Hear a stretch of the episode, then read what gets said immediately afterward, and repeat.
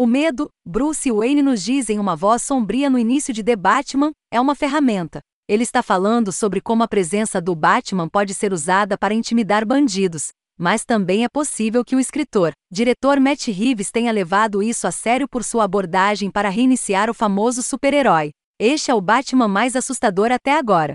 Desde a violenta cena de abertura, a mensagem é clara: este não é o Caped Crusader de sua mãe. Este é um thriller psicológico assustador, raivoso e indutor de nervos com uma dose pesada de crime noir.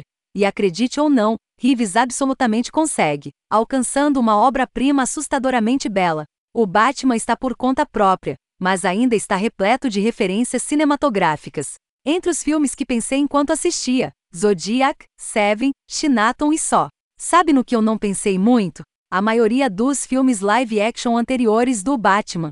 Seu realismo corajoso é mais semelhante à trilogia de Christopher Nolan, mas está é uma nova e ousada visão cinematográfica do Cavaleiro das Trevas. Se alguma coisa, sua natureza fundamentada é muito parecida com o Coringa de 2019. Mas a diferença aqui é que o thriller de Joaquim Fênix realmente não precisava do nome do vilão da lista da DC para contar sua história de um homem pobre esquecido pela sociedade.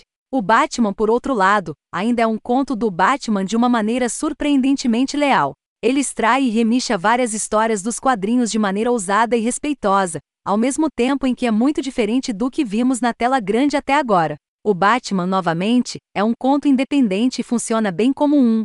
Mas não se engane, definitivamente deixa a porta aberta para uma sequência. Talvez isso seja pouco, deixa um buraco do tamanho de um Batmóvel para uma sequência. Felizmente, é um mundo escuro, sujo e politicamente decadente que eu certamente não me importaria de ser arrastado novamente.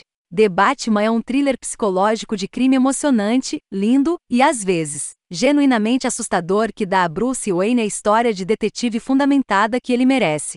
Robert Pattinson é ótimo como um Batman muito quebrado, mas são Zoe Kravitz e Paul Dano que roubam o show com uma Selina Kyle, mulher gato em camadas comoventes e um charada terrivelmente desequilibrado.